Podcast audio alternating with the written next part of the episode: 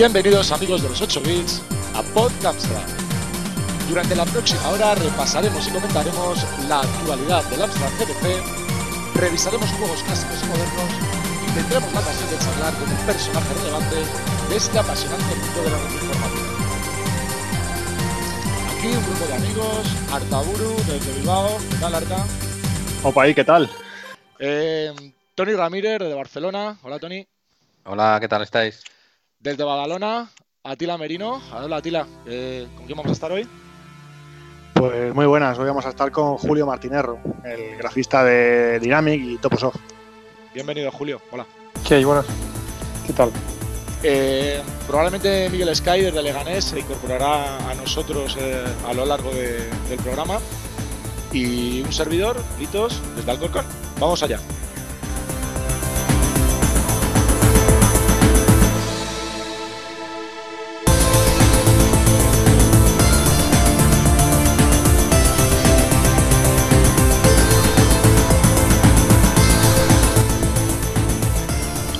Muy buenas. Hola, buenas, ¿qué tal estamos? Vamos allá. Allá vamos. Oye, eh, la primera novedad es que por fin tenemos a Tila con nosotros. Ha estado ahí lejos, ha oído que has tenido que ir a buscarle a, a retroparla y ya lo has traído de vuelta. Cierto. Muy bien, un aplauso, tío, un aplauso. back, Atila. Joder. Muy buenas. Muy buenas. Bueno, venga. Fuera bromas. eh, las novedades que tenemos para este programa pasan por la cuarta edición de Amstrad Eterno, que ya está a punto de caramelo. De aquí a, a muy poco eh, tendréis la oportunidad de, de- o tendremos la oportunidad de ir. Algunos no podremos ir, pero seguro que va muchísima gente. Lo que se va sabiendo estos días eh, está ya más relacionado con los ilustres que irán por allí. Y por ilustres no me refiero a nosotros, ¿eh? no vayas a pensar. Eh, vamos a ver, nosotros somos unos, unos lamers mortales que tenemos que rendir culto a estos grandes que estuvieron con, el, con desarrollos, con gráficos, con músicas hace 20, 30 años. eh, y nos hicieron disfrutar y, y jugar y pasar horas innumerables eh, delante del ordenador. Bueno, para abrir boca podemos citar a, a Ricardo Cancho, que además yo creo que lo tenéis abonado, ¿no? Porque va todos los años. Es grafista de Toposoft, Animagic y que ha trabajado en Titanic, Coliseo, Tuareg. También estarán Nacho Ruiz y Pablo Ruiz, los hermanos Dynamic en estado puro. No hay mucho que contar de ellos. Bueno, hay muchísimo que contar de ellos, pero por no empezar y no acabar, vamos a seguir. Luis Rodríguez Soler, grafista y portadista de Dynamic, que ha trabajado en Dustin, Capitán Trueno y además el padre de Freddy Hardes. Jorge Azpiri, que también es grafista Dynamic y Toposoft, que ha trabajado en Navi Moves. Y además seguro que me dejo muchísimos otros nombres. Así que si Atila, tú que te conoces a todos los que van, quieres añadir alguno, tienes 10 segundos. Empiezan a contar. Bueno, pues por comentar alguno que te has dejado, pues lo- los, cuatro de New Frontier. Alberto Macalvi, Isidro Gilabert, eh, Fustor y David Herrero, que creo que por primera vez los juntamos desde hace veintipico años. Oye, ¿ya tenéis tiempo para ir viendo a toda la gente? ¿Qué pasa por allí? ¿Qué es lo que qué suelen estar? ¿Dando vueltas por ahí o se les da un tiempo, una mesa? No sé, ¿cómo? Normalmente cuando se anuncia un ponente es porque van a, van a dar una charla. Lo que Ah. pasa es que de, de- de todos los que anunciamos, pues muchas son conjuntas, ¿no? Ya, ya. No quiere Vale. decir que cada uno vaya a hacer una charla diferente. O que vais a montar ahí unas charlas y, y van a estar ellos. Vale, vale.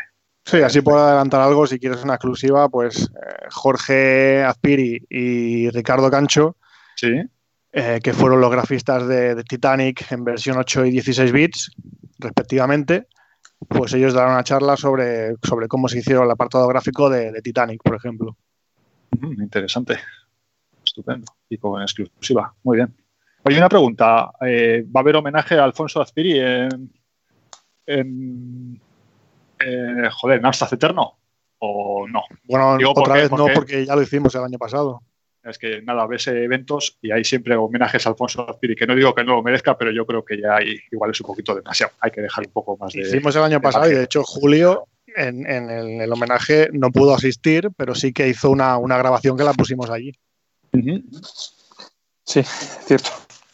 ¿Este año vas a ir, Julio, al Amstrad Eterno? Eh, me pilla, ya se lo he comentado a Tila, me pilla, me pilla en, en Cádiz, esas fechas.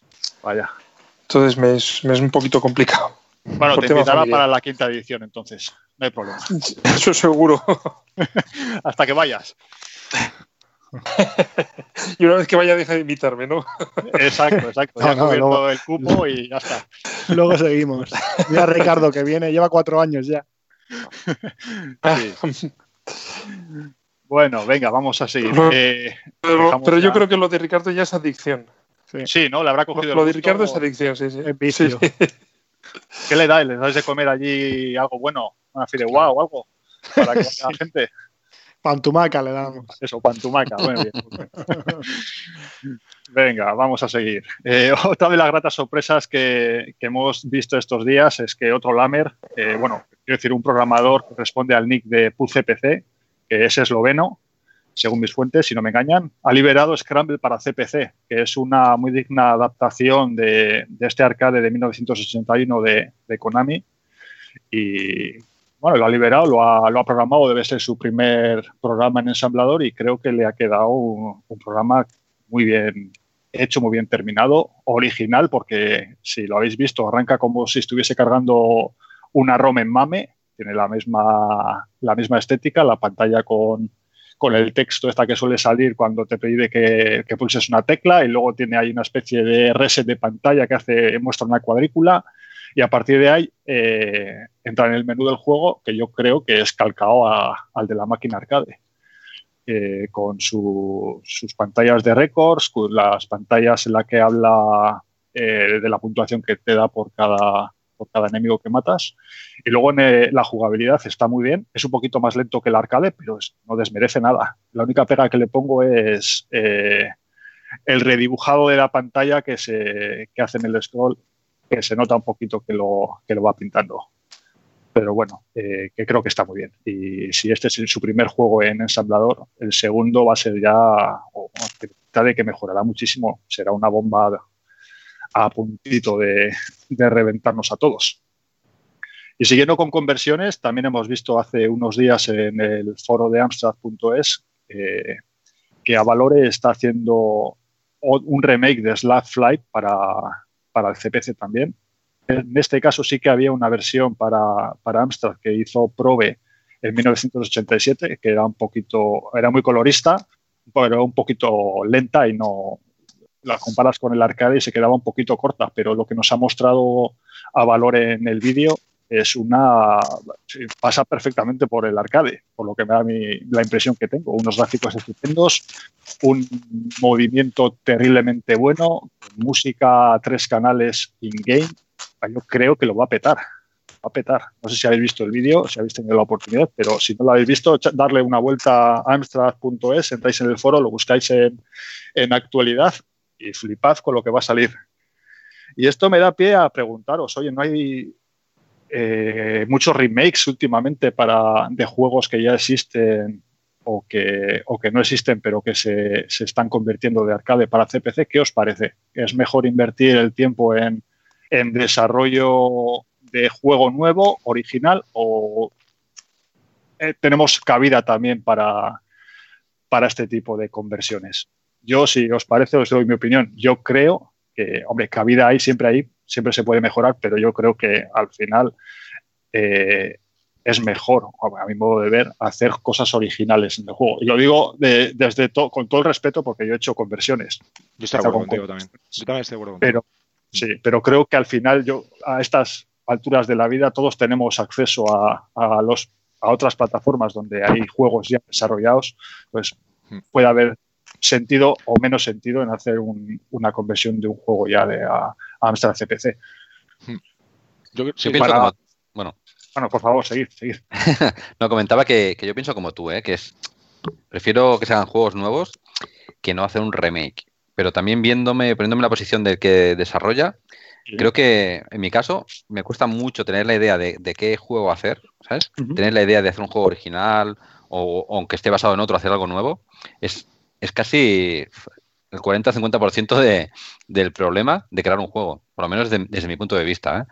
Con lo cual, claro, creo que una buena solución es, oye, quiero hacer algo, me baso en una idea existente, hago un remake, hago una versión y, y simplemente te centras en hacer el juego, no en tener la idea, que a veces es más difícil eh, tener la idea de algo original y bueno que no, que no ponerse a programarlo. ¿no?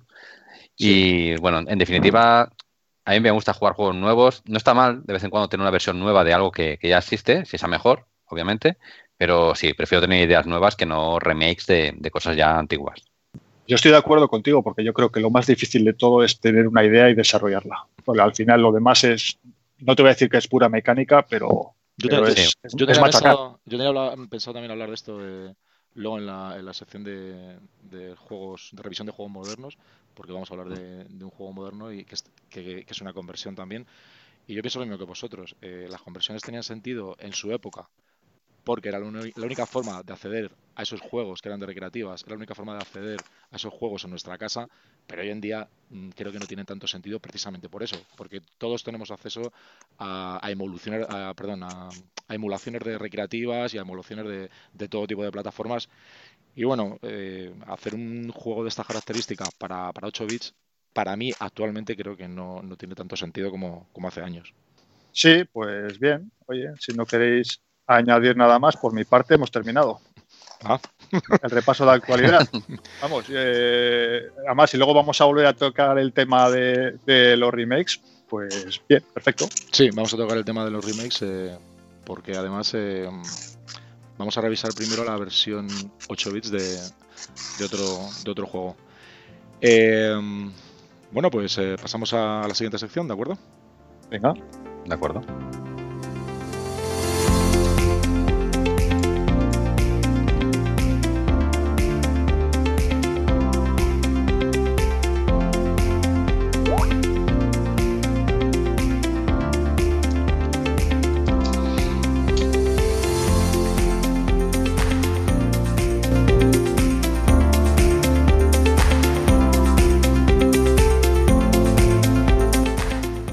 Tal, Tony? Muy buenas. Hola, ¿qué tal? ¿Cómo estamos? Pues eh, deseando escuchar a ver qué, qué juego nos trae. ¿Qué clásico vamos a revisar? Pues sí, hoy hemos hablado de un clásico que, bueno, tiene amantes y detractores por partes iguales, ¿vale? Yo me sumo a la gente que, que lo ama, puesto que si no recuerdo mal, es el primer juego que jugué en mi, en mi Amstrad CPC. Hoy, sí, así es. Hoy os voy a hablar del Ghost and Goblins.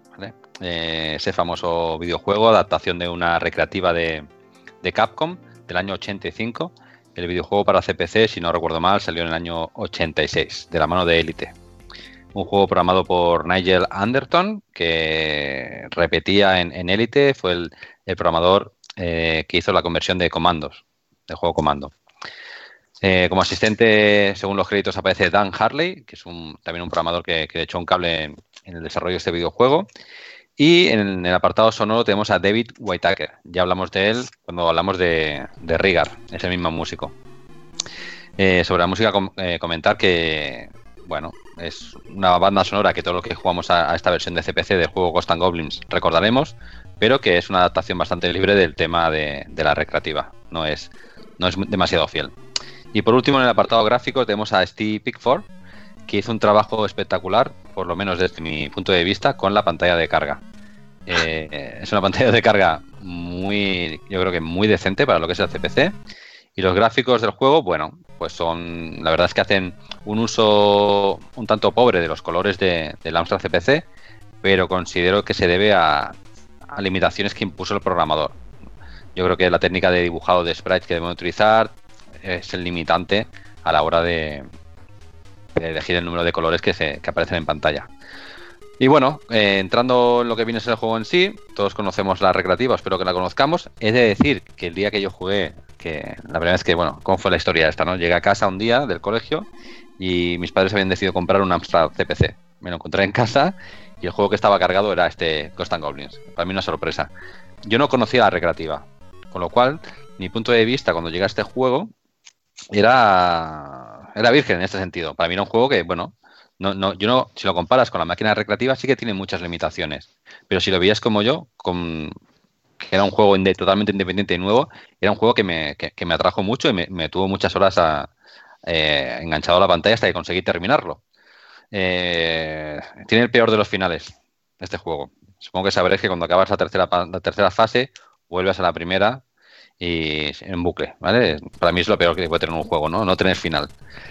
Es muy criticado por esto, y más conociendo la máquina recreativa, que no recuerdo si tiene 7 o 8 niveles, que sí que la máquina recreativa también nos obliga a, darle una segunda vuelta al, a todo el mapeado, a todos los niveles, pero mmm, bueno, en el caso de CPC pues no, no, hay final. Y supongo que la gente que comprase este videojuego viniendo de la recreativa se sentiría bastante decepcionada viendo que, bueno, que era un juego que estaba capado, que faltaba más de la mitad de, de lo que es la versión de, de recreativa y que luego tenía muchas cosas que, que bueno, era una inspiración en, en, la máquina recreativa, pero que no estaban en la versión de CPC. Sin ir más lejos, pues el hecho de que cuando te, bueno, era muy característico, ¿no? En, en la máquina recreativa, cuando recibías un impacto, perdías tu armadura y te quedabas en calzoncillos, ¿no? Mm. Esto en la versión de CPC se pierde y directamente cuando recibes un impacto del enemigo, mueres.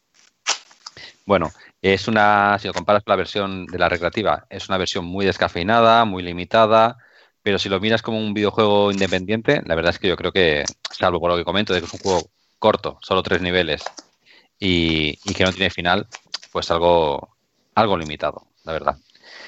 Y bueno, no sé qué, qué opinión tenéis vosotros sobre el juego. Si habéis jugado, entiendo que sí.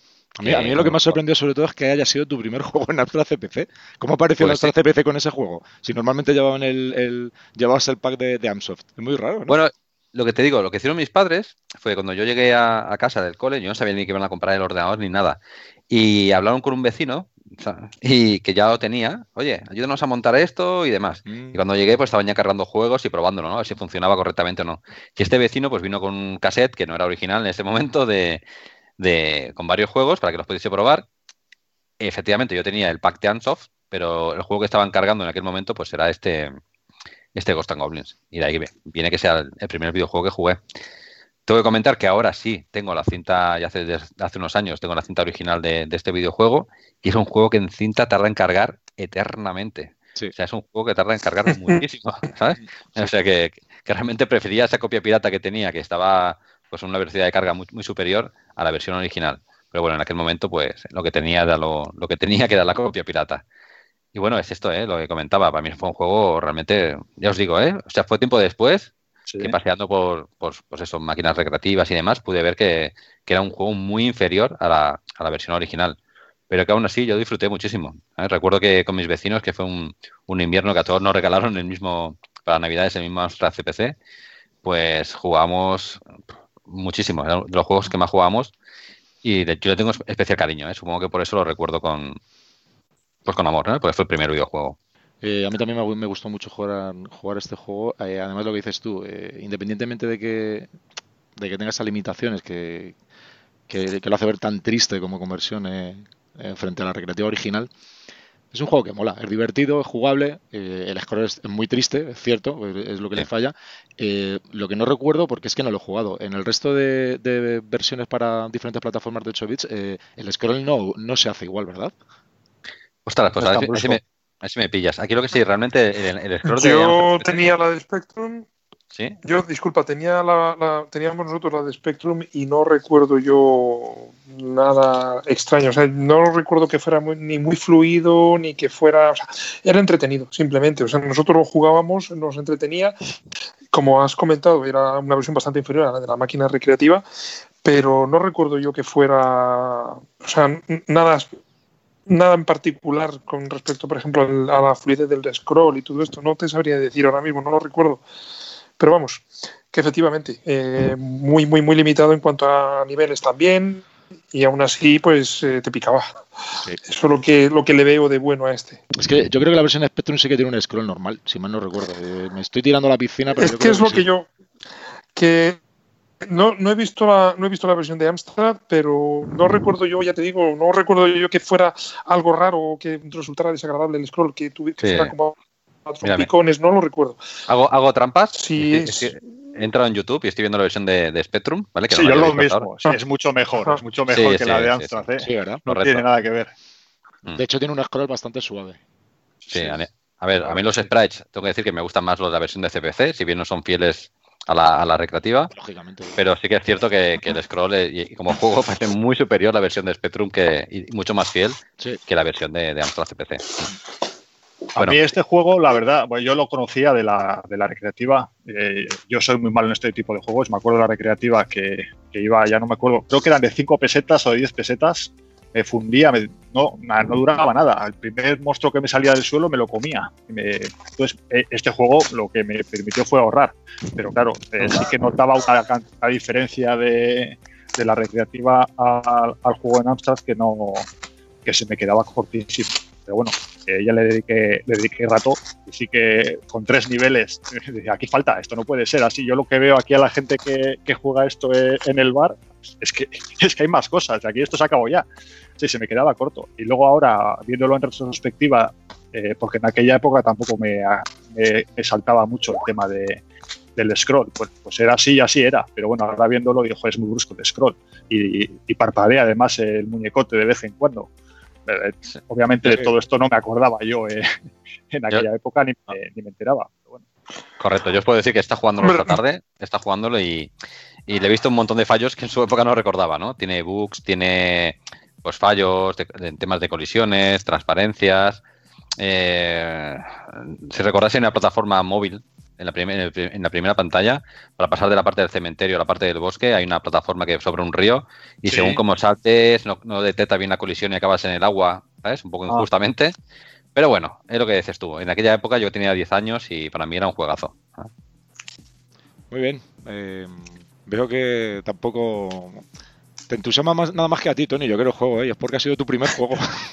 sí, yo creo que igual lo pillas como, no el primero, sino el décimo juego y dices, bueno. Sí, sí, yo creo que por eso. Claro, yo realmente recuerdo que tanto yo como mis, vecinos, que éramos los que nos pasábamos los juegos y demás, y jugábamos juntos, ¿no? Todos teníamos el CPC, pero quedamos en casa de uno, luego en casa de otro, íbamos jugando, pues, a pares o, a triples, ¿no? En, turnos. Y, realmente es un juego que, que, recuerdo que hasta que no lo acabamos, y la gran decepción fue ver que, que empezamos en el nivel 1 y no conocíamos la recreativa en aquel momento, ¿eh? no sabíamos que había 8 niveles y demás. O sea, la decepción fue ver que no había final, no ver que el juego acababa bruscamente. Bueno, vamos a seguir porque además el próximo juego que vamos a comentar eh, está muy relacionado también, también con esto. Vamos, a pasar a, la siguiente, a la siguiente sección.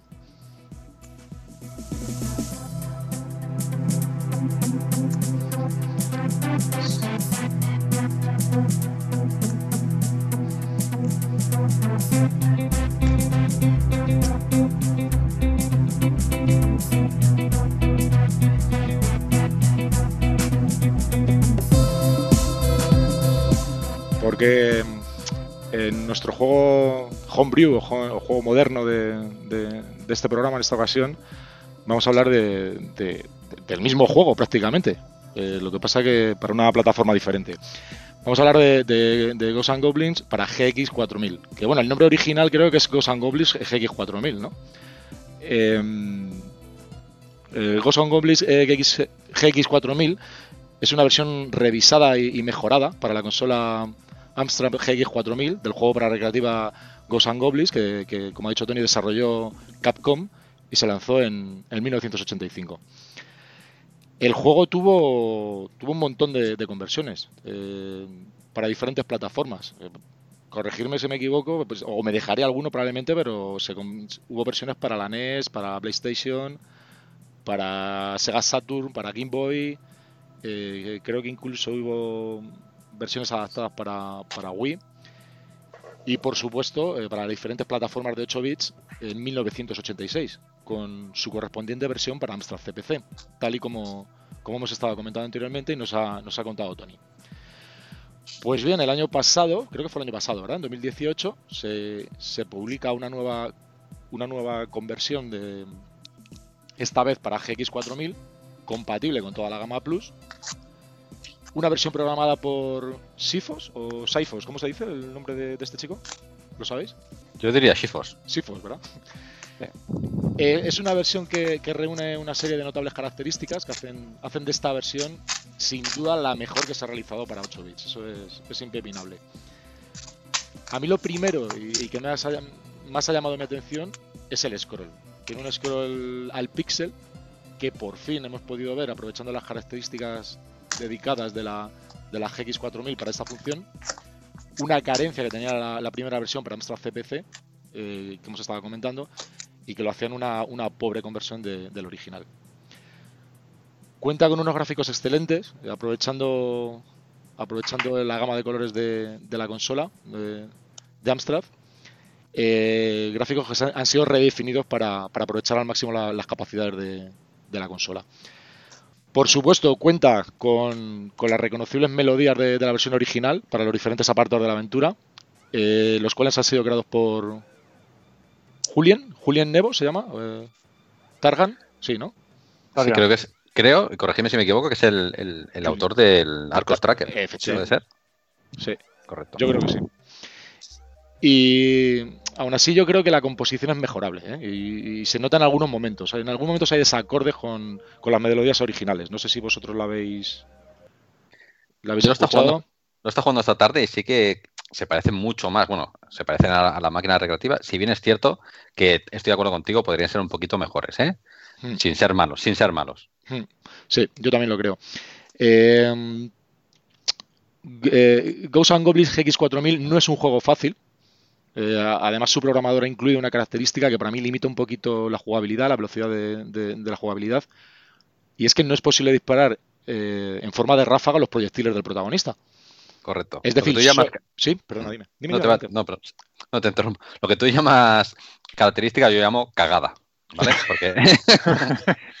perdón. Lo está jugando esta tarde también. Y realmente, cuando estás delante de, un boss, ¿vale? De final de fase, y lo que es machacar a disparos, hmm. tener que esperar que el primer proyectil impacte antes de poder disparar el segundo, porque realmente si, no lo haces, lo que haces es, anular el primero y nunca llegas a impactar, eh, es realmente una cagada. Yo creo que. No sé por qué se ha hecho, ¿eh? no, entiendo. Se habrá quedado sin sprites de hardware igual. Y mm. dice, bueno, tengo que acabar con no, No, no, no, yo creo que la limitación la ha hecho, la ha hecho aposta, eh, por el tema de dificultad. ¿no? Según, según he leído, eh, por ahí lo ha hecho aposta. Eh, sí, yo, creo que. No, no sé qué sentido tiene, porque el juego ya es difícil de por sí. Sí. solo vemos un proyectil de forma simultánea en pantalla. O sea, solo podemos volver a disparar cuando desaparece el previo. Si no, no puedes volver a disparar. Bueno, sí, sí puedes volver a disparar, pero desaparece el disparo previo. Efectivamente, lo, barre el, anterior. Correcto, con lo cual si tienes un enemigo lejos y disparas dos veces, si el segundo disparo es anterior al impacto del primero, hmm. no, llegas a impactar. Con lo cual, cuando llegas a un enemigo final y ya instintivamente empiezas a porrear el botón de disparo, en muchos casos no, le, no le, das porque tú mismo te vas anulando tus disparos. Sí, es muy raro. Sí. salvo eso, yo creo que es una gran conversión. Bueno, como decía, no, tiene una, una, jugabilidad tampoco fácil. ¿eh? Las primeras partidas a mí se me han antojado un tanto desesperantes porque la curva de, dificultad es, pronunciada. Y bueno, en definitiva, es la mejor versión de, Ghosts and Goblins para Astra CPC. Y sin embargo, a mí, eh, lo que me comentábamos antes, eh, me hace dudar de la necesidad de, su creación. O sea, quizá creo el trabajo se podía haber enfocado a la creación de un nuevo juego utilizando su motor y recursos, en lugar de crear una vez más otra versión de un juego del cual si queremos disfrutar con toda su esencia, hay que hacerlo con la versión original de, recreativa. Y una opción que hoy en día está al alcance de todos y que, y que para mí releva el resto de versiones a meras curiosidades, porque a mi entender eh, tuvo su justificación en la época en que se crearon, ya que no había otra opción para disfrutar del juego en nuestra casa, pero actualmente lo que estábamos eh, comentando es volver a hacer una, versión de, este juego para una consola que sí que es cierto que no la tenía y que es un, es un punto a su favor porque no existía para esta consola el, juego este pero yo creo que, se podrían haber eh, invertido los recursos en hacer un nuevo juego con este motor que hubiera sido la, hostia. No sé qué opináis vosotros. Hombre, yo creo que es un es una gran conversión. Realmente gráficamente y musicalmente, que podría estar mejor, está muy bien. Me, lo que me, me sale mal es que no hayan acabado de rematar la faena correctamente. ¿Por qué lo digo? Por el tema del disparo, que es lo más, lo que ya hemos comentado, ¿eh? que para mí es lo más, lo más importante. Y luego la, la jugabilidad porque gráficamente y sonora, eh, auditivamente es muy parecido a la máquina recreativa, pero luego la jugabilidad creo que no está tan bien ajustada como, como en el original. más difícil. Eh, bueno, ya a mí me ha resultado más fácil. Hay que decir que he jugado tanto la versión anterior, o sea, la, que he comentado yo anteriormente, ¿no? La versión del 86, y he jugado la versión esta del 88, y he llegado más lejos en la versión del 88 que en la, que la del 86. Mm. Eh, quizá porque también es más fácil. Tienes, te pueden dar dos veces, o sea, mucho más fila recreativa en cuanto a que cuando te dan el primer toque, sí que te quedas en gallumbos y puedes seguir jugando. Con lo cual tienes un, tienes una opción de fallo que no tienes en la versión del año 86 para, para CPC. Hmm. Y he conseguido llegar más lejos. Luego sí me ha pasado eso que comentaba. Cada vez que llegaba al final de una fase, eh, eh, veía al final boss, empezaba a dispararle y veía que no le daba, y realmente porque estaba anulando mis, mis propios disparos. Hmm. Y me ha dado un poquito de rabia. Pero bueno, eh, en, el Ghost and Goblins nunca ha sido un juego fácil, con lo cual esto se respeta. Y mm, lo que comentaba con respecto a la necesidad de crear una conversión, eh, a ver, a mí me mola que exista, que exista una versión para, para GX4 de, de, este juego, claro, pero hubiera sido la rehostia que, que, hubieran hecho un juego nuevo eh, con características similares. Y creo que lo hubiéramos disfrutado bastante más, creo yo. Porque a, mí, a Ghost and Goblins me gusta jugar a la recreativa. Hmm. La versión de recreativa, es que no tiene, no, no, hay color eh, con el resto. Eh, sobre todo por el sonido, las melodías, es, mola mucho más la de recreativa. Y además es que, lo, es, lo, es que la original es la mejor, evidentemente. Sin lugar a dudas. Eso pasa, a mí me pasa igual, pero es que me pasa con casi todos los juegos que tienen eh, remakes o, versiones en ordenador. Me gusta más ver jugarlos en, en la recreativa. No ahora mismo no tengo en mente ningún juego en el que diga, joder, pues perfecto, prefiero el CPC y si tengo la opción de jugar a uno de los dos, me voy a la versión de CPC. Creo que no hay ningún juego que me, que me esté llamando así. Y lo que, lo que comentas es verdad, yo hubiera dedicado los recursos a, hacer un juego nuevo. Una vez que tienes el motor, pero al final también es lo que hemos comentado antes. Es mucho más sencillo una vez que tienes el motor, copiar los gráficos, copiar los niveles, copiar la música, copiar los movimientos y, plasmarlos eh, en un juego que tener que inventarte todo. Parece que es fácil, que es una, labor sencilla teniendo un motor, ponerle, ponerle fondo, pero es, muy jodido, es muy jodido, requiere muchísimo tiempo y, más que tiempo luego rematarlo, que no te quedes corto, que no te, que no te pases, oye, que estás dedicando mucho tiempo a, a, diseñar un nivel, pero que luego no es jugable. No sé, es, es muchísimo trabajo. Es muchísimo trabajo, mucho más que, preparar un motor, yo creo. Sí. Para mí, como mínimo, el 50% del trabajo está en la idea del juego y luego el otro 50% es realmente ejecutarlo. Si puedo comentar un tema sobre el juego, una cosa que he echado en falta mientras estaba probándolo esta tarde es que, bueno, siendo una conversión, un remake, ¿no? Que supuestamente tiene que ser más fiel, el objetivo entiendo yo, ¿eh? Es hacer una versión más fiel a la recreativa que la que teníamos del año 86. He echado en falta el hecho de que, sabéis que en la máquina recreativa, si disparas 15 veces a una lápida... Ah, te sale el mago. Eh, correcto, que te convierte, te convierte en sapo. Pues esto no, está implementado, ¿vale? Por más que disparas a, la lápida, no, no, aparece este, este mago ni te convierte. Y lo, he echado en falta, ¿eh? Porque realmente he visto una conversión tan fiel a la recreativa que, esperaba que saliese esto. Muy bien. Eh, Julio, ¿jugaste la original? Yo el, de la recreativa sí que lo jugaba. Mm. Lo, jugaba sobre todo mi hermano, que era el que estaba más picado con las máquinas. ¿eh? Entre el Ghost and Goblins y el Comic Cocos y esto. Eh, sí, los viernes solíamos ir a una sala que tenía las máquinas y jugábamos. Sí que recuerdo lo de las fases, lo que habéis estado comentando, de que los niveles eran muchos más, que no recuerdo si eran siete u ocho, pues, pero sí que eran bastantes más. Y, que sí que desquiciaba el nivel de dificultad que tenía. Hmm. Lo que sí recuerdo, ahora que hemos estado hablando también, que habéis estado hablando también de, los niveles que tenía la versión de Amstrad, efectivamente, por lo que he leído, la de Amstrad solo tenía las tres primeras, pero pasaba lo mismo en Spectrum, pero lo único diferente de la versión de Spectrum era que no era igual que la máquina recreativa, era como si fuera el personaje, el entorno de ir destruyendo zombies, pero como que se desligaba de la historia real. O sea, que era el, el, hombre con la armadura luchando contra los zombies, pero como si fuera un, un, juego diferente. Y también tenía tres fases, o sea, tres, tres niveles, y sí tenía un final era como si fuera un, juego basado en, no fuera no un Ghost and Goblins como en la versión de, de Amstrad que habéis estado comentando, que tenía solo los tres primeros niveles, era como si fuera, pues mira, vamos a sacar el juego con el mismo nombre y tal, pero es como si fuera otro juego diferente. Aunque era lo mismo, era el scroll igual, el muñequito y tal, pero como que se que, era el mapeado era diferente, no era, no era el mismo mapeado que las tres. No era fiel, no era fiel. Era como si fuera una una versión, como si fuera, vamos a hacer con las limitaciones que tiene esta máquina, vamos a hacer lo que podamos. más libre de, Exacto. del juego. Como diciendo, bueno, como el Spectrum tiene una limitación de memoria, pues vamos a hacer lo que podamos con la memoria que tiene, le metemos final y ya está. Como si hubieran cogido las 7, 8 fases que tiene la máquina recreativa y las comprimimos en 3 y no le ponemos mucha complicación y ya está. al final, sí, sí que lo he jugado, que, se, lo que se compraba era el nombre del juego. Luego si te pasa como le pasaba a Tony, que no había visto el original, comprabas el Ghost and Globin, le daba igual lo que fuese. Era un juego de, interesante de, de ir matando, saltando y avanzando. casi que lógicamente, no conocías nada, pues te daba igual que fuese una fase de una forma o de otra.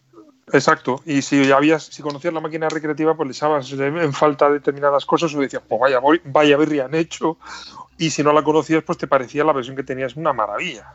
Correcto. es como habéis hablado del primer juego que ves pues te jugabas al principio, pero llegabas a la fase 2 y digo, bueno, pues será así, será así. Exacto. pero ahora como nos pasaba a nosotros el, comentario que has hecho del, primer juego que viste, nosotros el primer juego que vimos, en, que era en Spectrum, lógicamente, que era la máquina que teníamos nosotros, era el Jetpack Mm. que no sé si habrá habido versión para Amstrad, no sé si lo conocéis, Jetpack, que es de un ah, astronauta que tiene que ir montando en tres partes una nave espacial y luego rellenarla de fuel y, escapar de la, de la, pantalla. Y era repetitivo y era constante. Recuerdo la anécdota, el juego es simple hasta más no poder, pero a nosotros nos encantaba y recuerdo la anécdota de una vez estar mi hermano y yo picados a ver cuántas horas éramos capaces de estar sin que nos mataran. Y era, era, brutal, o sea, hemos, hemos llegado a, estar más de tres horas y lo dejábamos ya por hastío. y era constantemente repetido lo mismo una y otra y otra vez. Cambiaba la nave, pero es que eran tres o cuatro naves en total. Sí. Terminabas las, las, la cuarta nave y volvía a empezar con el primer cohete y tú decías, pues vaya decepción, pero tú seguías. Eso, esto pensabas, esto no puede, no puede ser eternamente así, tiene que haber no, era, o algo. Era ya casi, exacto, ya sabíamos que no había final, pero ya era más un poco en plan pique diciendo, a ver, cuánto aguantas sin que te den, a ver cuánto. Pues hemos llegado, yo creo que superamos las tres horas, ¿eh? ya lo dejamos por, por, decir, bueno, vamos a pasar ya porque si pues, no, no otra cosa. Pues Julio, sí, eh, a ver, no existe una versión de San CPC, pero allá hace unos años eh, hubo alguien que que era una especie de emulación de la versión de Spectrum, del juego que, ha sido para Spectrum, que era una especie de emulación que se, que se puede ejecutar en, en Amstrad CPC. Y existe, existe um, en CDT y en TSK de ese juego. Ya digo que no es, no, es una programación en sí sobre esta CPC, es algo, que, algo raro que hicieron, una especie de emulación de la versión de Spectrum. Y de hecho no tiene absolutamente nada cambiado, porque aparece, aparece en los menús. Eh, en las opciones de Capson, del joystick, como si fuera de, como si fuera el juego original de Spectrum que, es del 83, si mal no recuerdo, el original. Y ya te digo, sí que existe, pero es una, es una emulación, una emulación rara que, mm. se hizo. Sí. Bueno, pues em, en resumidas cuentas, perdón, ha, venido, Miguel, igual nos quiere comentar algo. No sé Hombre, Miguel. Tierra, llamando, tierra llamando a Miguel. No, no sé. Estaba, estaba por aquí. Igual. Hola, Miguel. ¿Qué tal? Bienvenido. Bienvenido, gracias. ¿Qué tal? ¿Cómo estáis? Pues mira, eh, llegar derrapando. Estábamos hablando de la versión para la consola GX4000 de, del Ghosts and Goblins. Eh, de hecho, cuéntanos, porque además es que tu, tu, tu, tu avatar eh, está basado en este juego. Exacto, es, es uno de mis juegos preferidos de la niñez recuerdo horas y horas pegado a la pantalla de la, del arcade, maravillado con aquellos sonidos, con aquellos gráficos. Una pasada. Pero de la versión Amstrad CPC estabas maravillado. No, no, hablamos de la versión arcade. Ah, bueno. Oye, quiero comentar una cosa que está haciendo trampas ahora mientras hablábamos. He entrado en YouTube y he visto todas las versiones, bueno, todas las versiones. He visto la de Amstrad, la de eh, Spectrum y la de Commodore. Y quiero decir que todas tienen únicamente tres fases, efectivamente. Ah. Pero tanto la de Spectrum como la de Commodore 64 tienen la decencia de haber puesto a una, princesa que rescatas al final. Y aunque vuelves a empezar en el primer nivel otra vez, digamos que tienes una especie de semifinal, ¿no? En la que te dice, mira, has rescatado a la chica, pero bueno, vuelve a empezar. Sí, te da una recompensa por lo menos. Correcto, tienes una especie de final, aunque luego sigues jugando. Que esto es la versión de Amstrad CPC, pues sin más, ni ves a la princesa ni nada, ni tienes mensajito, y te mandan a, la fase 1. Al principio, es cierto. Correcto. O sea, también la tuve en su día y la jugué un montón. Mm, le faltaban tantas cosas que, bueno, pero bueno, era jugable. Al fin y al cabo era un, juego entretenido. Sí. Bueno, Miguel, si no nos cuentas nada más, eh, tiramos y, vamos a, a seguir con, el programa, ¿vale? Que hoy tenemos, mm, perfecto. tenemos un invitado de lujo hoy, además. Vamos allá. Perfecto.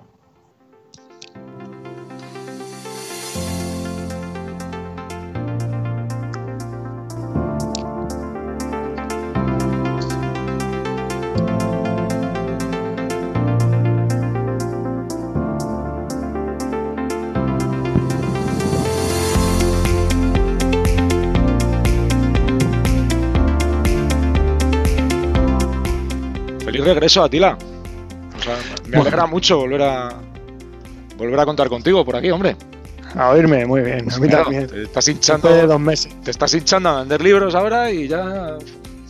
es a lo que te dedicas ahora. Ya me gustaría. Te va a, reventar la, cuenta bancaria, joder, vender libros. el día que cobre hablamos. Cuéntanos. Bueno, ¿qué? Toca entrevista, ¿no? Sí, además eh, entrevista con una persona con un relevante de, la edad de oro del software español, ¿verdad? Que ha trabajado en, dos de las principales compañías de nuestro país. Efectivamente, con uno de los mejores grafistas, además. que empezó en, en Dynamic, no acabó muy bien y se pasó a Herbe donde le fue de puta madre, digamos. Eh, buenas noches, Julio. Hola, ¿qué buenas noches. Eh, vamos a empezar por, por, polémica casi, porque el principio de, tu carrera es polémica, ¿no? Básicamente. Bueno, mm, vamos a ver, yo si quieres cuento cómo, cómo fue en realidad toda la, todo, el, todo el asunto. Eh, como prácticamente todos nosotros, de repente llegas a casa y te encuentras con un ordenador en casa. El ordenador que nos encontramos nosotros en casa fue un, ZX81, que era una máquina pequeñita que tenía un K de memoria. Entonces nos la había dejado un compañero de trabajo de mi padre. Y nos picó muchísimo. Entonces lo que quería mi padre básicamente era ver cómo reaccionábamos, porque no se quería gastar lo que costaba un Spectrum si nosotros no, teníamos interés en, la máquina. Como mi hermano se picó muchísimo con el ZX81, pues apareció en casa el, el, Spectrum. Entonces, pues eh, mi hermano leía muchísimo revistas de programación, todas, sobre todo las de la Hobby Press, programaba los, eh, los, eh, los programas que venían de ejemplo y probaba muchísimo, compró libros y se lo merendaba. Y a mí me gustaba jugar, sobre todo, y una vez eh, encontramos un juego de, bueno, un juego, un programa de dibujo, de diseño con el Spectrum y ahí me piqué. Eh, tiempo después de que tuviéramos ya la máquina, abrieron una tienda pequeñita, pero que tenía mucho éxito porque vendía con precios muy, muy competitivos, que se llamaba Micro 1, que muy, muy cerca de casa, un poquito más arriba de mi calle. Y entonces eh, pasábamos muchísimo tiempo ahí en la tienda, entre mirar novedades. Eh, ellos también tenían Amstrad, eh, comparábamos. Jugábamos allí, nos dejaban jugar allí en la, en la, misma tienda. Entraban clientes y claro, los clientes preguntaban, como nosotros estábamos allí jugando y mm, los de la tienda nos tenían casi como expertos, pues nos decían que, que, aconsejábamos nosotros a los, a los que iban allí a comprar a la tienda. Bueno, había una relación bastante buena allí. Y por capricho, por, por no sé exactamente cómo fue, por tontería, que nos sentamos mi hermano y yo y mi hermano jugaba un juego de baloncesto que era un uno contra uno, pero que era la era una única canasta la que se leía en, en pantalla, que me llamaba el juego One on One. Y, Gonzalo decía que eso no le gustaba, que a él le habría gustado tener las dos canastas en, pantalla. Entonces, pues yo me puse a hacer el diseño del, del campo con las dos canastas. Gonzalo estuvo pensando en cómo podría ser la dinámica de ese juego, de uno contra uno, y dibujé a uno de los, de los jugadores, eh, que lo que hice fue una caricatura de mi hermano Gonzalo. Pero claro, el año que en el que estábamos haciendo nosotros todo aquello, eh, fue el año anterior al Mundial de Baloncesto que se celebró en, Madrid, en el Palacio de Deportes. y, claro, venían fotos de los jugadores de la selección y tal, y pues hice una caricatura de, Fernando Martín, como el otro jugador. Había únicamente una pantalla estática, no había movimiento, no había ninguna, nada de programación, solo la pantalla estática. Eh, pues una de las tardes que estábamos en esta tienda apareció una de las personas de Dynamic a comprar eh, discos vírgenes y cintas vírgenes para trabajar. Y fueron a esa tienda porque esta tienda lo vendía, como ya os digo, a precios muy competitivos. Tenían las cosas baratísimas. Entonces fueron allí a comprar grandes cantidades. Y claro, nos lo presentaron. Mira, este señor es de, es de Dynamic. Perdimos el culo, nos fuimos para casa corriendo, grabamos la imagen en, la pantalla estática, la grabamos en una cinta, en un cartucho estos de microdrive y nos fuimos como alma que lleva el diablo a la tienda a enseñárselo. A este hombre le gustó, a esta persona le gustó mucho y nos pidió una copia y nos dijo, me la tengo que llevar para que la vea Pablo. y nos pidió los datos, nos pidió el teléfono. Y esa misma tarde nos llamó Pablo Ruiz diciendo que quería vernos. Y entonces pues quedamos con ellos para vernos en la Torre de, Madrid, que era donde tenían ellos las oficinas en esa época, porque en principio sabéis que, ellos trabajaban en, casa de sus padres, luego pues cuando empezó a irles un poquito mejor, alquilaron una, oficina en, en, el edificio Torre de Madrid, en la Plaza de España, aquí en Madrid, y, y quedamos con ellos allí. Entonces yo llevé, aunque ya tenía la, pantalla, yo llevé los gráficos que tenía, los dos o tres sprays que había preparado, que lógicamente no tenían todavía movimiento, les eran los, gráficos pintados en una pantalla. Y eh, pues ahí estuvimos hablando de la posibilidad de hacer el juego con ellos, de que ellos no lo distribuirían y todo muy bien. La verdad es que la reacción nuestra al salir de allí fue pues como que salíamos montados en una nube, realmente. Entre otras cosas porque eh, había otras casas que hacían juegos y que hacían juegos bastante buenos. Eh, porque, por ejemplo, eh, uno de los primeros juegos que salió aquí en España, La Pulga. La Pulga era la bomba, el juego aquel. De, Paco Suárez, creo que se llama, ¿no? Sí. Paco Suárez. Y, estaba Opera Soft, estaba Made in Spain, que hacían unos juegos maravillosos. Pero claro, salir de allí, Dynamic va a sacar nuestro juego. Pues salimos pues como montados en una nube. Aquello era, vamos, la leche. Porque aunque los otros también hacían juegos maravillosos, como que Dynamic sonaba más. Eh, estaba más en, en, la boca de la gente como que era la, compañía guay, por decirlo de alguna manera, ¿no?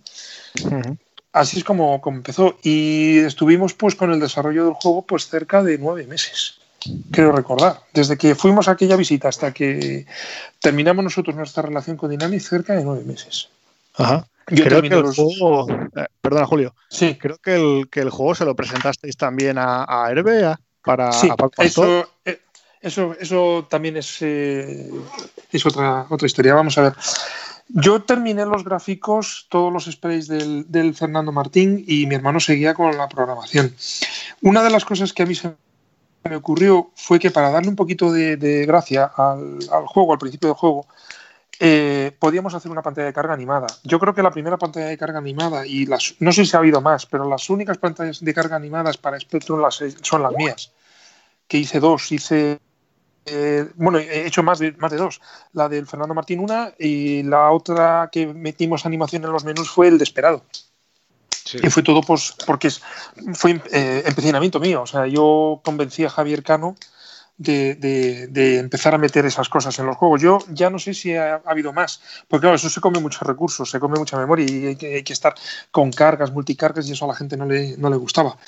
Pero vamos, mm, yo desarrollé los, los, los sprays, los gráficos, hice la pantalla esta animada y Gonzalo seguía con, con la programación. Y me presentaron a una persona que estaba preparando, digamos, la continuación de los juegos de, del Johnny Jones. Víctor Ruiz ya no, ya no quería hacer cosas con Johnny Jones, por lo menos entonces. Y, había un chico que le gustaba mucho la idea de continuar donde se había quedado el, el juego este. El Abu Simbel. El Abu Simbel no sé si era el último. Eh, no, el otro, el. El Camelot Warriors. Ah, el Camelot. Camelot Warriors cuando termina el juego es, se despierta Johnny Jones tradicional, el que es como con forma de bolita, y como que el todo juego ha sido un, sueño. Pues eso, cuando termina el, videojuego este de, del Camelot Warriors, el Johnny Jones tradicional se, despierta como si hubiera sido todo un sueño, no una aventura. Y entonces, eh, una persona que iba mucho por, por Dynamic, que es un chico que se llama José Luis Martín, con el que todavía tengo, tengo amistad, que es de Palencia, trabajaba en Palencia Mm, eh, distribuyendo videojuegos y tenía contacto pues tanto con Dynamic como con, con, con Herbe. Y él programaba, él estaba estudiando informática y se le ocurrió hacer la, la, continuación, hacer un videojuego con Johnny Jones de protagonista. Entonces, mm, Víctor me dijo, haz tú los gráficos de, de, este juego. Entonces, yo me puse eh, a hacer los diseños del Johnny Jones ya diferente, un Johnny Jones a mi, a mi modo, más parecido a Indiana Jones, eh, y con gráficos pues más, eh, como una aventura más, más a lo grande para, para, este juego que se iba a llamar Cristalis, que era una aventura pues con cristales, que tocabas un cristal y viajabas en el tiempo, te ibas a a la, edad de los dinosaurios, te ibas al futuro, un juego así con saltos en el tiempo y con, con enemigos de todo tipo. Había desde orcos que había diseñado Alfonso Azpiri, ratas, murciélagos, eh, serpientes, un volcán, había mucho, mucho, con, mucha carga. Era un juego que iba a ser multicarga, con toda seguridad. Eh, infrascado en estas cosas. Mi hermano Gonzalo, pues con, con la programación de Fernando Martín. Cuando un día le dicen a mi hermano que vaya allí a la, torre, pero que no, no, hacía falta que fuera yo, y a mi hermano le dicen que queda fuera de, la operación, que a mi hermano lo quitan de en medio, que el programa lo va a retomar otra persona, que yo cobraría eh, eh, la mitad de lo que se paga en gráficos, de lo que se pagaba en gráficos, porque había lógicamente que pagar los derechos de Fernando Martín, con lo que me los descontaron a mí, y mi hermano no, no, no vio nada. Entonces, claro, yo lo que hice fue, me enojé muchísimo, no me parecía muy normal, porque, entre otras cosas, por lo menos la idea del juego, la idea de, la posición de las canastas, la idea del juego en sí, de cómo desarrollarlo y todo, era de mi hermano. Otra cosa es que Víctor le ayudara a, empezar a programar, porque realmente el primer programa de mi hermano era ese. lo primero que programó mi hermano fue el Fernando Martín. Lo primero que yo dibujé para, para, videojuegos fue los gráficos de Fernando Martín. Y mi hermano era menor de edad, mi hermano tenía 16 años cuando hizo esto. Entonces, claro, eso nos dolió muchísimo. Eh, lo primero que hicimos fue, yo en cuanto mi hermano llegó a casa le digo, mira, cogemos el juego que tienes tú, tu versión, y nos vamos a Made in Spain, nos vamos a Opera, nos vamos a Herbe y lo enseñamos. Y al mejor postor, Dynamic tiene tu versión. Dynamic dice que no la quiere sacar. Pues nos vamos a otras compañías y decimos, aquí lo tienes. ¿Lo quieres? Tuyos. Nosotros no hemos cobrado un duro. Nosotros no hemos firmado nada. Ya. Entonces lo que hicimos fue la primera la primera eh, compañía que nos contestó fue Herbe, dijo que estaban interesados en, que fuéramos a verles, pero no sabían lo que íbamos a llevarles. Allí nos recibió eh, Javier Cano.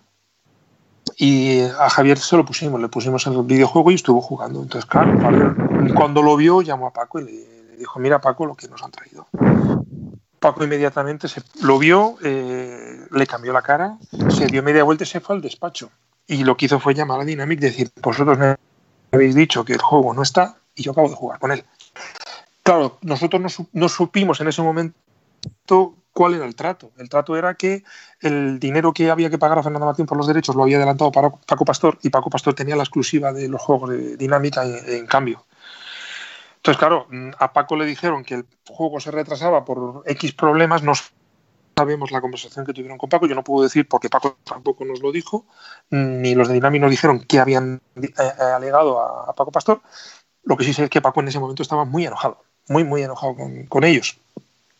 Y nos dijo que ya tenía firmado con Dynamic, que él había adelantado el dinero para pagar a Fernando Martín y que no nos podía coger el juego, no lo podía distribuir con él porque él ya había firmado. Si no, sí lo cogía. Entonces, eh, ese fue el comienzo de nuestra relación con, con, Herbe porque él dijo que estaba interesado en que nosotros siguiéramos colaborando con ellos. O sea, que, comenzáramos a colaborar con ellos, mejor dicho. Eh, Javier nos tomó nota de los datos y nos, eh, nos, puso ya enseguida a trabajar, porque de hecho lo primero que me puso a mí fue hacer para Amstrad precisamente la pantalla de carga en Survivor, que fue lo primero que hice yo para él. Julio, eh, perdona que te interrumpa. Eh, es con respecto a esto, a Fernando Martín Basket Master. Sí. ¿Por qué la primera versión que apareció de este juego fue la de MSX? Que de hecho hubo dos versiones de, la versión de MSX. a ver, eh, yo de programación no, no sé, o sea, no sé prácticamente nada. Vosotros le hicisteis en yo Spectrum. Era, yo era grafista. Nosotros trabajábamos en Spectrum. Mm, mi hermano Gonzalo trabajaba en Spectrum. Yo hacía los gráficos en Spectrum.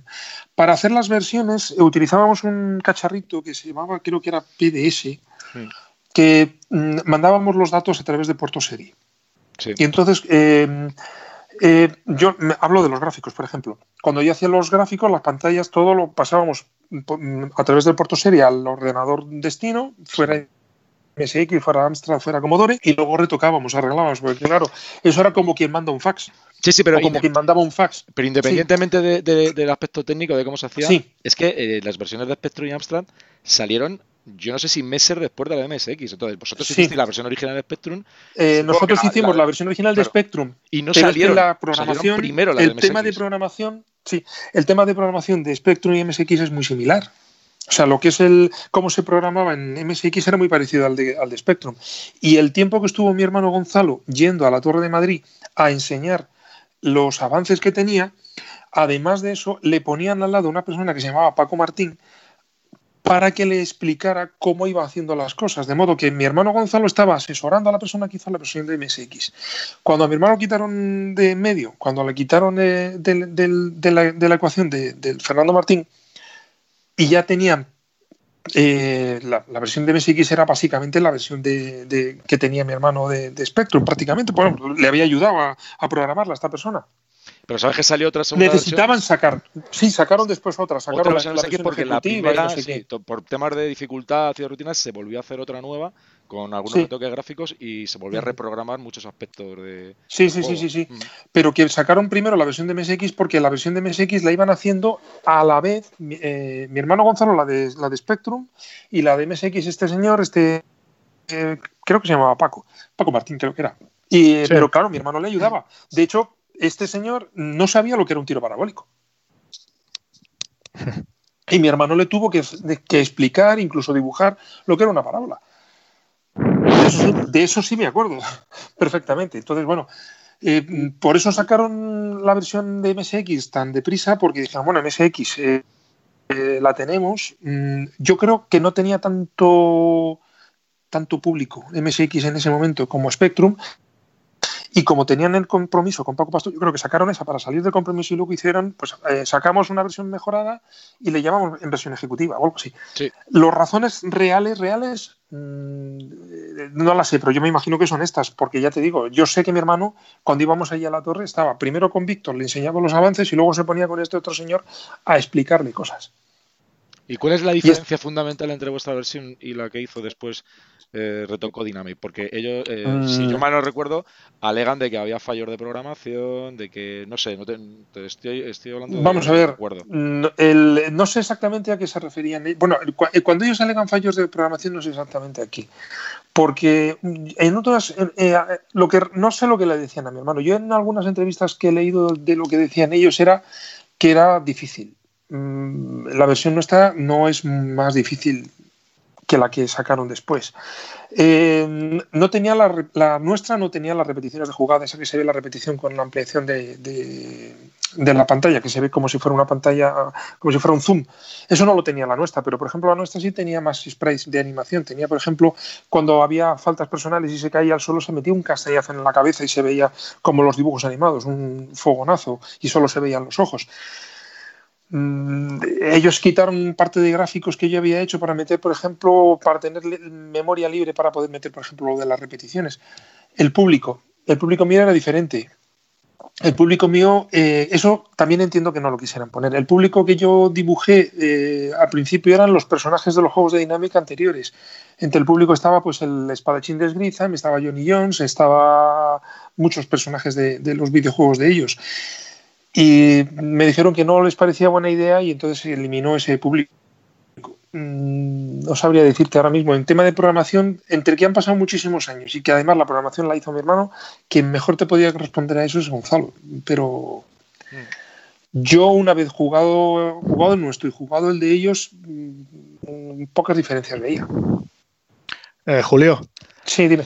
Antes has comentado que el, que el personaje que no era Fernando Martín era tu hermano. Sí. Pero corre el rumor por ahí, no sé por qué, de que, de que es Epi. No, no es Epi. El Barça. No, no es Epi, no es Epi. El, la caricatura, el sprite es una caricatura de, mi hermano Gonzalo. Cuando Pablo Ruiz vio el personaje, dijo, mm, vamos, le gustó, vio eh, la caricatura que yo había hecho de Fernando Martín, el sprite me refiero, le encantó y se le iluminó la, cabeza diciendo, pues buscamos a Fernando Martín, le pedimos los derechos y sacamos el nombre, el juego con su nombre. No sé a quién, no sé a quién, porque no sé exactamente quién lo, quién lo comentó, dijo, ¿por qué no hacemos un Fernando Martín contra Epi? Yo sé que estuvieron en, eh, tratos con intentando convencer a Epi, pero la caricatura original no es Epi.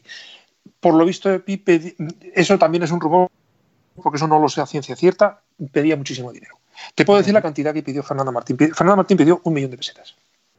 Y corre el rumor, corre el rumor de que Epi pedía 16. Madre mía. Pero eso es un rumor. Yo no tengo la certeza. Lo que sí te digo, y eso te lo aseguro, que uno, uno de los specs es Fernando Martín y el otro es mi hermano Gonzalo. Porque los hice yo. Eso, eso, es, así, los hice yo. Y eso pues ya se ha acabado el rumor ahí. En ningún, en ningún momento, en ningún momento yo pensé en Epi cuando hice el, cuando hice el sprite. Y bueno, tú cuando pasas a Herbe, ya cuando Paco Pastor ya os coge en Herbe, sí. Em, estáis, o sea, estás en Herbe, tú y Gonzalo, antes de que se, de que se funde Toposoft. O sea, tú eres casi uno de los fundadores. Mm, vamos a ver, nosotros estábamos como freelance. Eh, en nómina, en, en Herbe, como programadores estaban solamente Javier Cano, José Manuel Muñoz y Emilio Martínez. Eran los tres programadores que había en, en Herbe. Los demás éramos todos freelance, todos. Eh, Javier llevaba un fichero mm, impresionante. Había más de 200 fichas con gente de todo tipo. Había músicos, había grafistas, programadores, había ilustradores, había de todo. Eh, como ilustrador oficial, por llamarlo de alguna manera, había una persona que se llamaba Caña, que se apellidaba Cañas, que era estudiante de medicina, si no creo, si no recuerdo mal, que es el que hizo las primeras carátulas de los, de los juegos de, de Entonces, eh, nosotros íbamos mucho por allí los, los viernes por la tarde. Terminábamos las clases y nos íbamos pasábamos allí los viernes por la tarde. Y entre que hacíamos eh, que, algún gráfico, mostrábamos algo de lo que íbamos eh, avanzando de programación o charlábamos de, nos presentaban mm, programadores, grafistas nuevos que iban por allí también, mm, pues pasábamos la tarde allí. Y luego, de hecho, nos íbamos normalmente a tomar cañas con Javier y con su hermana, nos íbamos a tomar cañas por, por la zona, por la zona de, de, Bilbao, que es donde estaban las oficinas al principio, en la calle Santa Engracia. Precisamente uno de los juegos Y... Sí. Sigue, sigue. No, que, que, te comentaba que uno de los de las ideas que tenía Paco era desligar un poco mm, lo que era la distribución de juegos de lo que era la producción. Entonces, lo que dijo era que en vez de sacar Herbe Juegos y Herbe Distribución quería que fuera una firma independiente y que además eh, tuviera la capacidad de ser autosuficiente, o sea, es decir, desarrollar los juegos, nosotros los distribuimos y con lo que con lo que recaudéis os autofinancéis, o sea, vais a pagar vuestros sueldos, etcétera. Mm. Esa era la idea. Entonces, mm, digamos, eso que has comentado de que podíamos ser parte, en parte padres de Topo, eh, sí y no. O sea, los padres de, de, Toposoft son básicamente Paco Pastor y los demás directivos de Herbe y los tres originales de Herbe que son José Manuel, eh, Javier Cano y Emilio, básicamente. Pero mm, realmente mm, Gonzalo y yo también podíamos estar eh, en la lista que, porque aunque éramos freelance, el día que Paco entró diciendo tenéis que pensar un nombre para una nueva compañía que va a ser la de, la de desarrollo de videojuegos, estábamos allí de esas tardes que se estaba contando que pasábamos allí. Entonces, eh, José Manuel, Emilio, mi hermano Gonzalo y yo nos, estuvimos dando paseos, haciendo lo, que se, lo que se dice ahora un ejercicio de brainstorming, diciendo chorradas, las primeras paridas que se nos ocurrían, porque muchas veces de las tonterías que vas diciendo así al tuntún te sale una idea buena, porque no se nos ocurría ningún nombre. Y estuvimos allí un buen rato. Y de repente entra Paco y dice, ya está, ya tenemos el nombre, Toposoft. Nos dejó un poco a cuadro diciendo topo. ¿Por qué topo? Y es que resulta que había en, los bajos del, de los metros, del metro de Atocha una tienda de informática que se llamaba Topo, topo porque estaba en el, en el sótano, porque estaba en los, bajo tierra. Y el dueño de la tienda trabajaba también en Herbe. Entonces decía, este, el, el, nombre está ya registrado, nos ahorramos un, un dinero. Este este nombre ya lo conocen algunas, algunas personas, o sea que nos va a venir a lo mejor también muy bien. Y de ahí surgió el nombre de Toposoft. Después la idea que tenía Paco era que fuera cada vez menos freelance y más gente en nómina en, Topo. Y tanto a Gonzalo como a mí nos lo ofrecieron, pero nosotros queríamos primero centrarnos en los estudios, en terminar lo que estábamos estudiando y luego ya, ya hablaríamos. Y por eso nosotros no entramos en nómina. Pues eh, justo antes de Topo, uno de los juegos en los que participaste tú fue Whopper Chase. Sí. Que además existen los gráficos de, todas las versiones de 8 bits, de Spectrum, Amstrad, Commodore Eso fue una locura. Eso fue una locura. Eso fue el Burger King eh, quiso eh, promocionarse aquí porque era de los. Yo creo que era, cuando abrió el Burger King aquí en España. en esa época, en el año 85 creo que fue. Y entonces eh, contactaron con Herbe para decir, queremos promocionar eh, las cadenas de hamburgueserías regalando videojuegos. Entonces, quien compre un Whopper le regalamos una cinta. Entonces eh, Paco dijo, pues me parece muy bien, es una buena, una buena idea comercial, tal, pues nosotros lo hacemos. Entonces nos dijo que teníamos una semana para desarrollar cuatro videojuegos. O sea, el mismo juego en cuatro versiones. Entonces teníamos un programador para Commodore que se llama Jesús Medina. Emilio haría la versión de MSX, no, de MSX, no, de, o de Amstrad, Amstrad. Eh, Emilio creo que hacía la de Amstrad. José Manuel Muñoz haría la de Spectrum y otra persona que ahora mismo no recuerdo el nombre, la de MSX. Y yo tenía que hacer todas las versiones gráficas. Entonces, como yo era la forma mía de trabajar, yo trabajaba en Spectrum y de Spectrum a través de, este cable serie las íbamos pasando a las, a las demás plataformas y luego yo lo tocaba. Y nos dieron una semana. Cuando terminamos el juego nos dijeron todos los originales a buen recaudo bajo, bajo llave en una caja fuerte para que no se filtre ninguna información por ningún lado hasta que la cadena de Burger King decida. Y esa fue la historia. Eso fue lo segundo que hice, porque lo primero fue lo de la, pantalla de, Survivor, la pantalla de carga de Survivor. Y luego ya en Toposoft ya te encargas de unos cuantos juegos, tanto de pantallas de carga como de, como de los gráficos de, de Spectrum o de Amstrad. y, seguramente. Una, y de una ilustración. También, sí, eso es después. Seguramente el juego el más famoso, el más recordado es el Desperado, ¿no? Sí, y además uno, el del Esperado no soy el único grafista, en el Desperado también colaboró haciendo los sprites eh, Miguel, Miguel Blanco View, creo que, creo que es el segundo apellido. Eh, yo hice lo que es la pantalla de carga, el menú, los, los sprites, vamos, los sprites, las caras de los malos, por decirlo de una manera, y el, y el marcador, y la escena final la escena con los créditos finales. Yo lo que hice fue en ese juego, que le tengo mucho cariño, es plantearlo como si fuera una película. Entonces eh, le di la idea a Javier Cano, a Javier Cano le, gustó mucho la idea y pues vamos a plantearlo como si fuera una película. Entonces, eh, menú de carga animado, como hicimos, con el Fernando Martín, con el sheriff que se levanta la chaqueta, le brilla la estrella y tal. Y luego, pues, eh, las fases, pues, con, con, carga, porque no sé si eran cinco o seis enemigos, porque luego creo que se quitó uno. Hicimos seis y luego se eliminó uno de los enemigos. Porque hice un, un zorro, hice un tío así en plan un dandy, eh, una chica, el Billy el niño, luego hice uno que era completamente calvo. Uno, yo sé que uno se eliminó del, del final, se hizo uno menos. Y, y luego el, el, final con el, con el jinete que encendía el cigarrillo y se veía al, al, coyote aullando a la luna y tal, con los títulos de crédito, los habíamos puesto en, en broma poniendo como los personajes con nombres de actores cambiados como hacíamos de broma de niños. En vez de Marlon Brando, Melon Blando, en vez de, ah, de, de, Francinata, Francinata. Y, y, esos eran los nombres que habíamos puesto. Y luego nosotros en los créditos nos habíamos puesto como si fuera una película. Pues yo estaba con el apartado de efectos especiales, mi hermano estaba en orquestación, Gominolas estaba como compositor de la banda sonora, mmm, Javier Cano salía como productor, creo recordar como director de la, de, la supuesta película salía el programador del videojuego. Lo hicimos así. Y, luego habíamos puesto además pues, los logotipos que salen de Dolby y todo esto que sale en las películas y habíamos puesto que estaba en topo estéreo, cosa absolutamente imposible porque el espectro es monoural. Pero bueno, nos divertimos mucho con, con aquello. En, en, una chorrada que nos divirtió muchísimo. Y le tengo mucho cariño a ese juego. Normal. Y te referías antes a, portadas, que, de hecho hiciste la portada de la ilustración de portada del de, Spirit, ¿verdad? Sí, correcto, que ese también tiene su historia. ese, pues el, ilustrador, este Cañas, eh, estaba, estaba, como os he comentado, estudiando medicina. Entonces, para el Spirit, yo creo que no tenía, que no tenía tiempo para hacer eh, esa carátula, porque estuvo haciendo una que era muy buena, que se llama Cry 5, no sé si la habéis visto, la, carátula, de un astronauta que se miniaturiza y entra dentro de un ordenador. Esa es muy buena, a mí me encanta esa carátula. Y entonces estaban buscando un ilustrador y no, no encontraban. Y además, eh, todavía, no habían empezado, todavía habíamos empezado con el follón de lo del Whopper Chase. Y, y entonces eh, yo le comenté a Javier que yo estaba estudiando ilustración y Javier le dijo, pues vamos a darle una oportunidad, que nos haga un boceto y a ver si, si parece bien, pues que haga la carátula. Entonces Paco dijo que le parecía bien. Yo preparé pues la mano con la bola de cristal.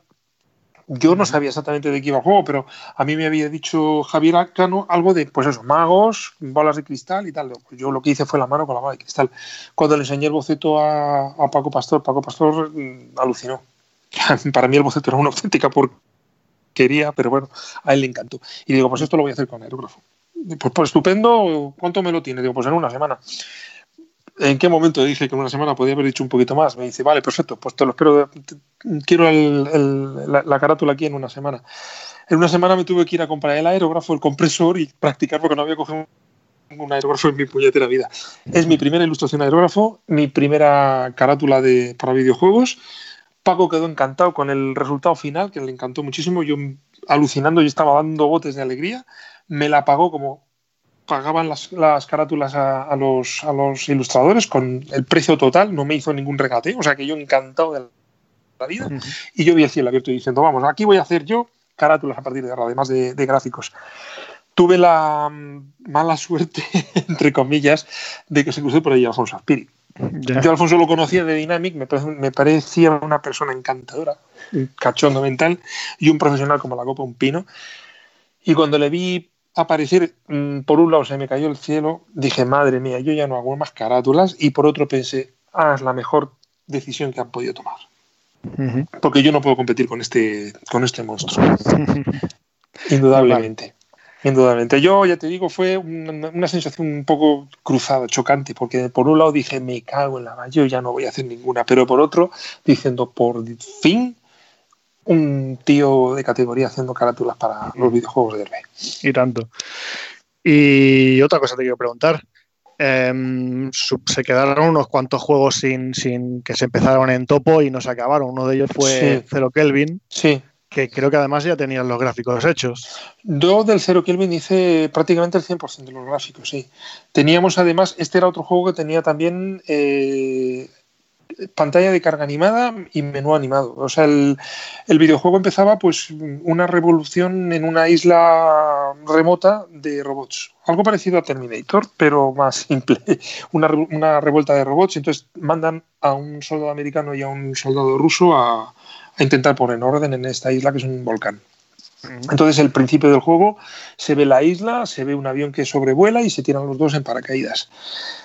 Y luego una especie como de, telefax, se ve la pantalla, pues como va subiendo un folio y va escribiéndose lo que son los datos de la misión. O sea, estás explicándole al jugador en qué consiste el juego, como si, pues, y además había dibujado yo lo que era el, carro de una impresora y cómo se movía. Además, estaba hecha la animación, pues a medida que se movía el carro, se iban escribiendo los, el texto, se iba escribiendo las letras, iba subiendo como si para una, impresora.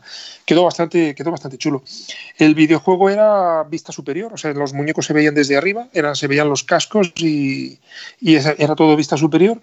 Y ya teníamos todo prácticamente hecho. Lo que pasa es que por problemas personales de, uno de los programadores y por, y por compromisos que tuvo además con Minolas, porque ya empezó a hacer muchísimas músicas, pues eso se fue dejando poco a poco hasta que al final pues, se abandonó completamente y sigues en contacto con, esta gente por si, te lo digo más que nada por si, se podía acabar el juego. Con, los programadores del juego original eran César Astudillo, conocido como Gominolas, y luego Óscar García.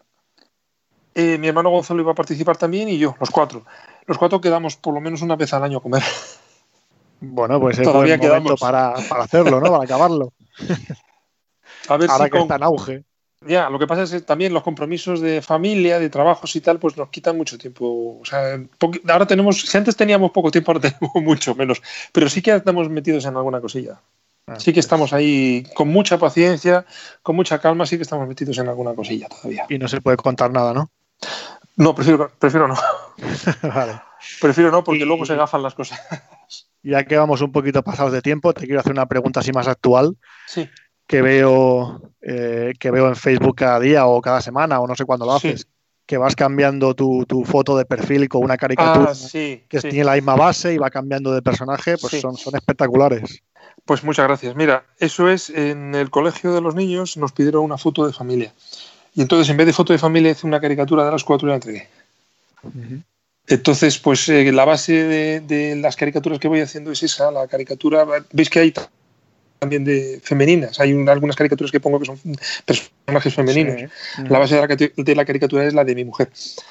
Pues lo que hago, la caricatura yo no soy caricaturista, o sea, me, cuesta mucho hacerlas. Eh, cuando por fin me gustan y, las hago, me gusta enseñarlas, pero me puedo tirar muchísimo tiempo haciéndolas.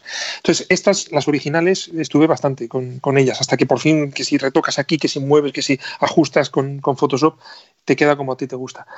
Mm. Eh, un amigo mío que es profesor, que además eh, ha sido profesor mío de, ilustración, me comentó que hay un japonés, que es un máquina, que tiene como ejercicio suyo para, para dibujar, se autoimpone hacer una ilustración en 30 minutos.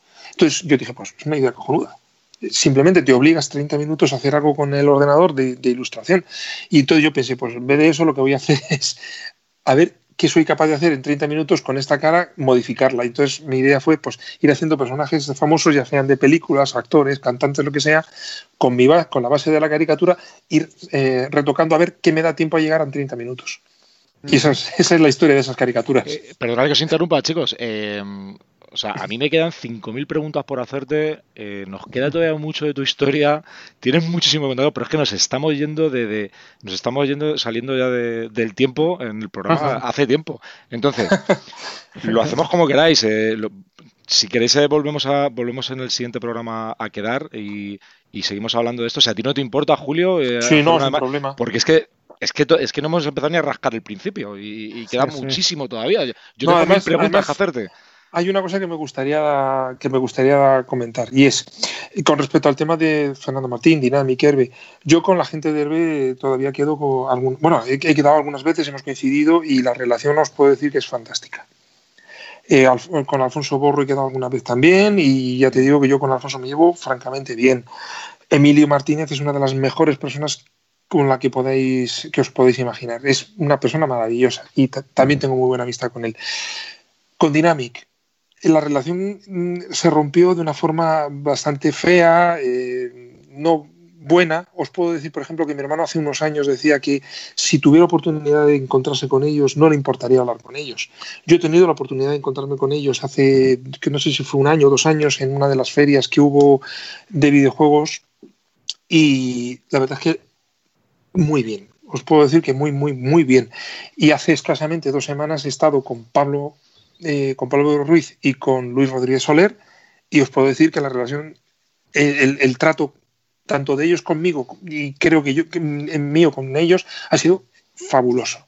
Entonces, mm, no quiero que quede una especie de mal sabor de boca final, porque eso ha desaparecido. años, eh, Primero eso, y segundo, y segundo que, yo, por ejemplo, el día que estuve con, con Víctor y con Nacho, pues estuve con ellos, yo no sé, estuvimos hablando, yo no sé si fueron más de casi cuatro o cinco horas estuvimos hablando. Mm. Y os puedo decir que también esto gracias a la mediación de, de Adonías, que me imagino que sabéis quién es. Sí, sí, él me dio también para, para que pudiéramos coincidir y hasta ha hecho muchísimo él por porque esta digamos este mal rollo desapareciera entonces claro yo os cuento lo que ocurrió en la forma en la que nosotros lo hemos visto porque eh, nosotros tenemos nuestra versión ellos tienen la suya la nuestra es válida la de ellos también, porque cada uno lo vemos desde nuestro punto de vista. Entonces yo os puedo decir, mm, a nosotros nos pasó esto y es duro o es desagradable o maldita la gracia que nos hace. Mm. Pero claro, primero han pasado 30 años y segundo que yo he vuelto a quedar con ellos, los he visto, hemos hablado y nos hemos despedido con un abrazo. O sea que no quiero que, una, que con una entrevista ahora vuelva a salir una sensación amarga cuando eso se ha diluido. Claro. Eh, Julio, Atila, eh, ¿os parece bien que continuemos en el, en el siguiente programa? Eh, si Julio quiere, por mí encantado. Hombre, yo no tengo problema. Julio, a mí es que me queda. O sea, yo te quiero preguntar 5.000 cosas todavía. Yo te digo que, ah. no, hemos llegado ni al principio de tu etapa en Toposo. Yo tengo muchísimas preguntas. El logo de Topo lo hiciste tú. O sea, un montón de cosas. Proyectos que tienes sin acabar. el logo, el logo, el logo os lo, adelanto así rápido, aunque luego ya lo hablamos más tranquilamente otro día si queréis. El logo lo diseñó Cañas en papel. Lo, dibujó en aerógrafo. Eh, este, este dibujante que os digo que se pillaba Cañas. Em, y yo lo pasé a, ordenador y, lo, y, le hice la animación. Porque, eh, Sabéis que tiene un, giro y tal. y la animación la, programó mi hermano Gonzalo. Es mítica la, esa animación. Es mis, mis, manías de meterle animación a las pantallas de carga. es, una pasada, es una pasada. Eh, Julio, mil gracias. Eh, Atila, si eres tan amable. gracias a vosotros. si eres tan amable, Atila, despides la entrevista y, nos emplazamos al próximo programa. ¿Despido la entrevista o despido a Julio? O despido a Julio. A, Julio le, a Julio le vamos a tener el programa otra vez. si, si, queréis si queréis continuar la semana que viene, en vez de despedir, pues hasta la semana que viene. por supuesto que sí. Pues Julio, muchas gracias por atendernos y, y en el próximo programa contamos contigo. De acuerdo, muchas gracias a vosotros. Muchísimas gracias, chicos. Un saludo.